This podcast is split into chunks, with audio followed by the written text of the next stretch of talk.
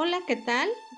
Buenos días. Vamos a meditar en nuestro tiempo con Dios, basado en Éxodo, en su capítulo 3, en los versículos 1 al 12. Como título, el llamamiento de un hombre.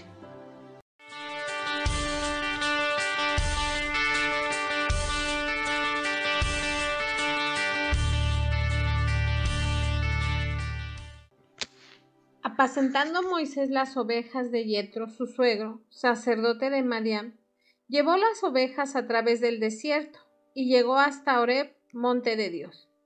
Y se le apareció el ángel de Jehová en una llama de fuego en medio de una zarza.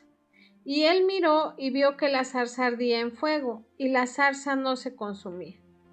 Entonces Moisés dijo, Iré yo ahora y veré esta grande visión.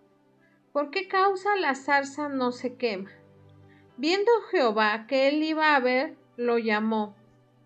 Dios en medio de la zarza y dijo, Moisés, Moisés, y él respondió, heme aquí.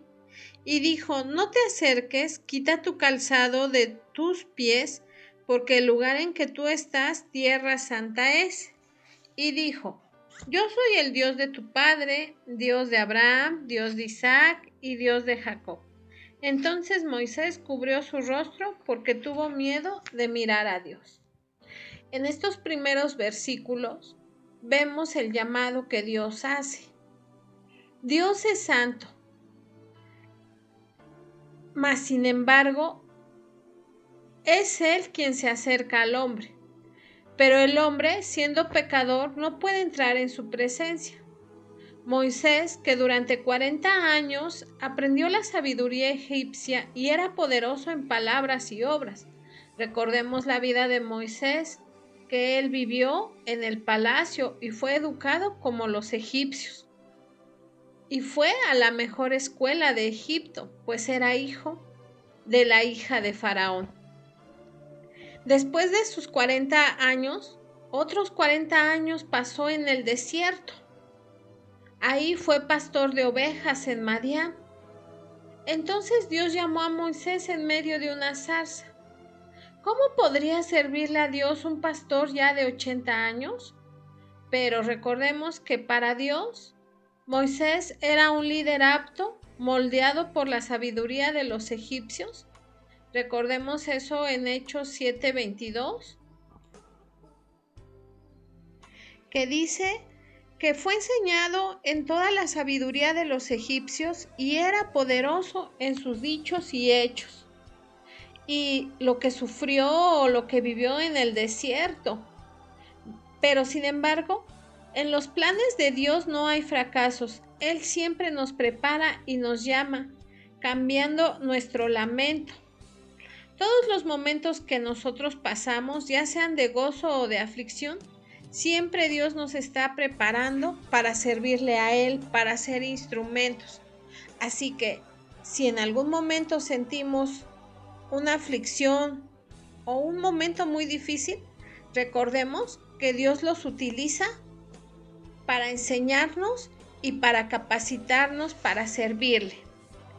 Continuando con la lectura, nos dice Dijo luego Jehová, bien he visto la aflicción de mi pueblo que está en Egipto, y he oído su clamor a causa de sus exactores, pues he conocido sus angustias, y he descendido para librarlos de mano de los egipcios y sacarlos de aquella tierra a una tierra buena y ancha, a tierra que fluye leche y miel a los lugares del cananeo, del eteo, del amorreo, del fereceo, del ebeo y del jebuseo.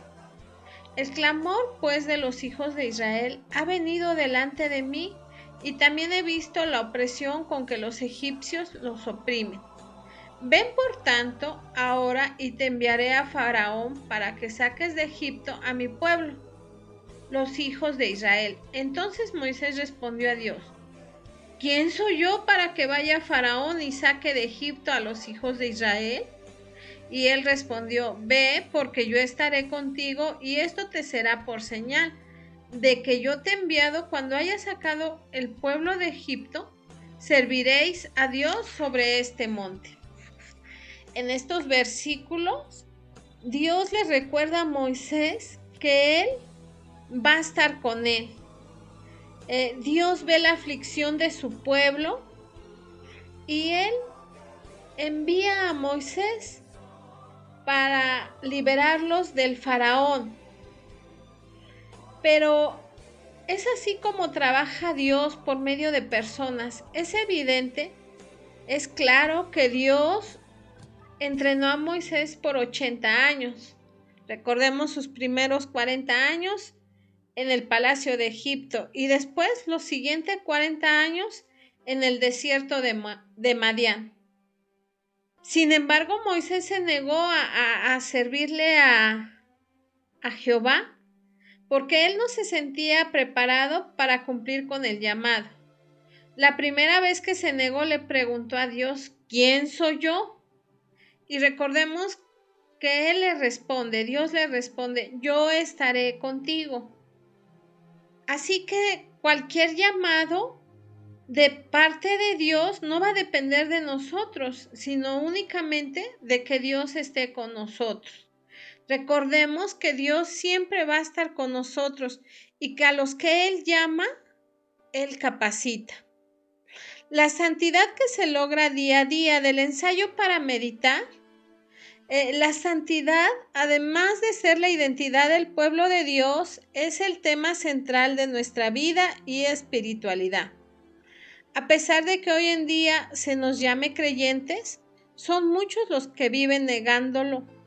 La realidad irremediable es que se parecen tanto a las personas del mundo que no se diferencian.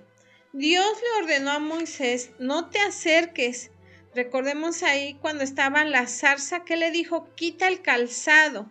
¿Por qué? Porque era un lugar santo, no era un lugar simple, sino era un lugar donde estaba la presencia de Dios. Así que si nosotros somos santos, donde estemos o lo que hagamos, debe de ser santo. Lo más importante en esta época es que cuidemos nuestra santidad y para lograrlo necesitamos una vida de fe activa. Esto significa que jamás debemos rendir culto con desinterés o por mera formalidad, ya que ante todo esto pues va a generar una fe tibia y esto pues es, es peligroso porque podemos caer. Tampoco debemos seguir el ritmo del mundo ni el de los no creyentes sino debemos seguir el flujo de la palabra y sincronizar nuestros pasos como, con personas que también tengan una fe como la nuestra. E, en, conclusión, eh, nuestra tarea en este mundo es que en medio de un mar de, de situaciones, tentaciones, es presentarnos cada día ante el trono de Dios con esa santidad y esforzarnos en buscarla. Recordemos que también Dios nos dice, sed santos porque yo soy santo. Hasta la próxima.